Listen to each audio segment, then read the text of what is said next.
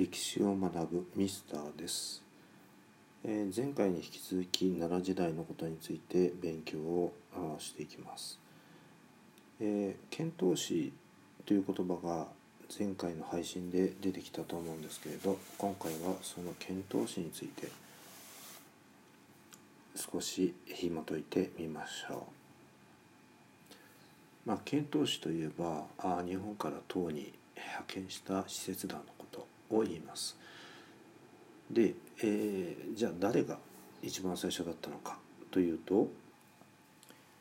犬神の三田助さんえこの人は614年え最後の遣隋使として渡航し1年間いて、えー615年に帰ってきました。そして630年除名の天皇の、えー命令で、えー最初の遣唐使として渡航することになります。まあ、渡航というかあの唐という国に渡ったわけです。まあ当時ですねあの船といったら30メーターかける8メーターくらいですかね。で最初のうちは1隻とか2隻の補船だったんですけれど大体一度に、えまあ、300名くらいですかね多い時で500名とか600名ぐらいまであの派遣したと言われています。じゃあですねどんな人が選ばれていたかっていうとやっぱりあの貴族の中でもあの威厳のある人とか、まあ、語学力のある人とかやっぱりあの外に出してもあのね、えー引けを取らない人たち、えーお正月とかですねあのいろんなあの外国の使節団が集まる時もありますからあのちょっと粗相のないようにしていかないといけない。なのであの人選も結構あの厳しかったんじゃないかなと思います。で最初の遣唐使は630年だったわけですから飛鳥時代に始まりましたそして平安時代の初期にこの遣唐使は終わってしまいます。まあ、その間十数回と言われています。まあ、いろいろな回数のことを言われていますけど12回行ったんじゃないかという人もいるし20回行ったんじゃないかというふうに言われてる人もいるし14回15回16回18回っていう説があるのでまあ最初と最後ぐらいは覚えておいた方がいいでしょう。まあ618年にですね隋は滅びていてあの唐があのできたので、えーそれから遣隋使から遣唐使っていうふうになったわけですよね。であの実は唐がですね907年に滅びて結局遣唐使っていうのは自然消滅することになるんですけれどその前にあのねえーどなたかが、えーちょっと危ないからやめましょうよって言った人がいるわけですよ。でその人の名は菅原道真、えーこれを堅議していきますで唐の国力が衰えているし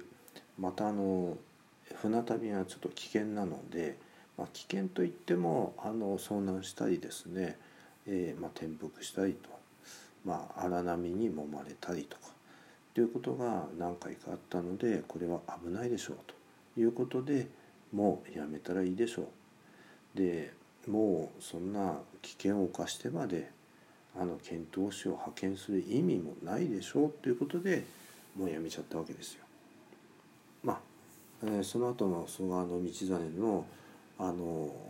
生涯っていうのはまた別な機会に話せばいいのかなと思いますけれどまあそういうことで遣唐使は終わりを告げます。それが平安初期という形になりますよね。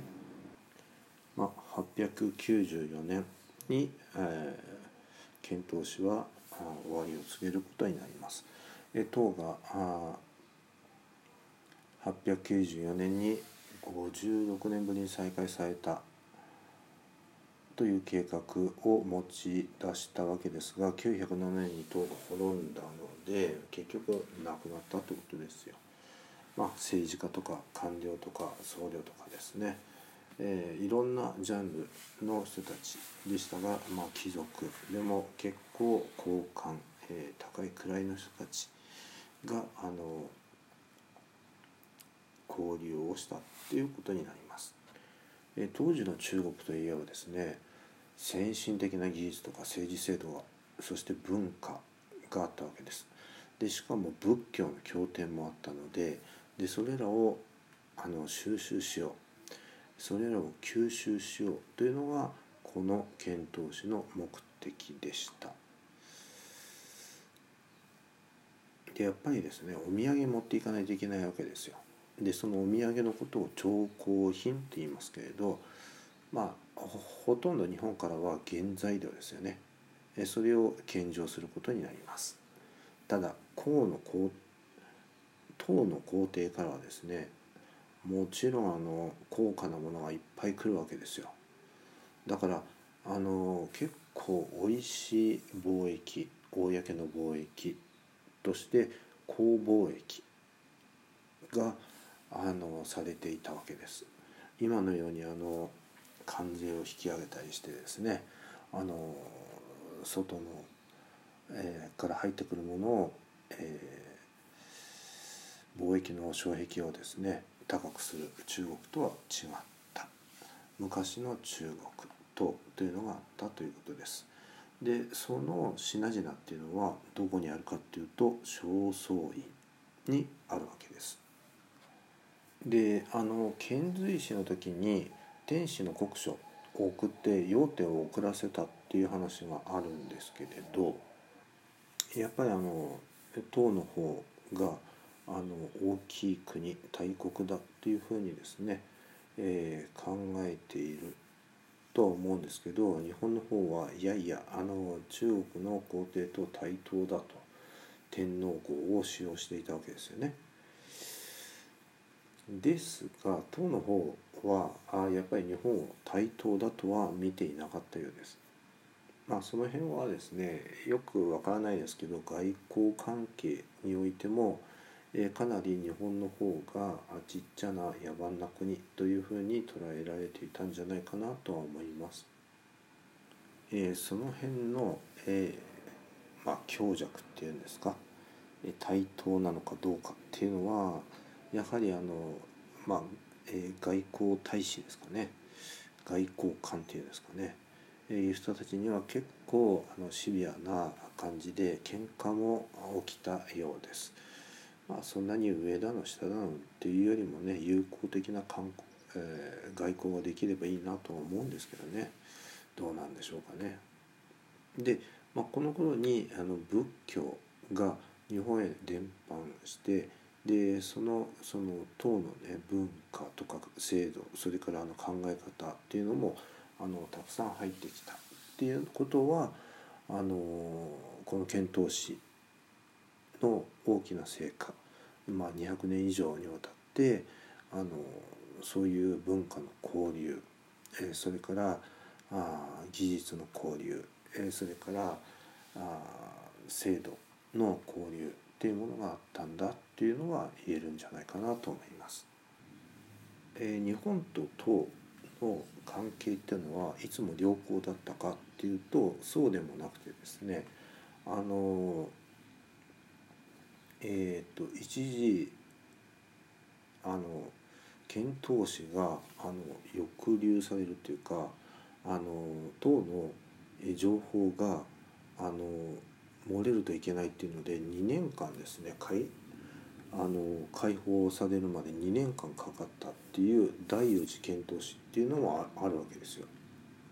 で702年頃にですねあの第8次遣唐使が派遣されたわけですけれどあのこの時にそれまで和と名乗っていたのを日本まあ日本というのか大和というのかちょっとわからないんですけれどえこちらにですね、えー、日本っていうのがあの認められたというあの大きな成果があったわけですよね。あの遣唐使船はどんなルートを通ったかっていうと3つのルートがあったわけですよ。北路と南路と南東路であのその教科書も出てますけれど北九州から朝鮮半島の西海岸沿いを経て両東半島南東岸から山東半島の東州へ登っていきます。っていうのと南のルートとして五島列島から東シナ海を横断するルートですよね。日本近海で対馬海流を横断して、えー、西に進んでいきます。もう一つは南東ルートとして薩摩の坊津から出発して南西諸島から東シナ海えこの、えー、3つがあったわけですけど、まあ、気象条件とかですねあの唐と新羅の戦争であのちょっと、えー、新羅がですね、えー、東軍を追い出したのであの日本はもう北路が行けなくなっちゃったわけですよね遣唐使として。えー、だからあの遣唐使があの非常に、えー、海賊に襲われたというよりもあの国際情勢によってあのルートが変えられたまたはあのその時の気象状況によってルートが変えられたということが本当のようです。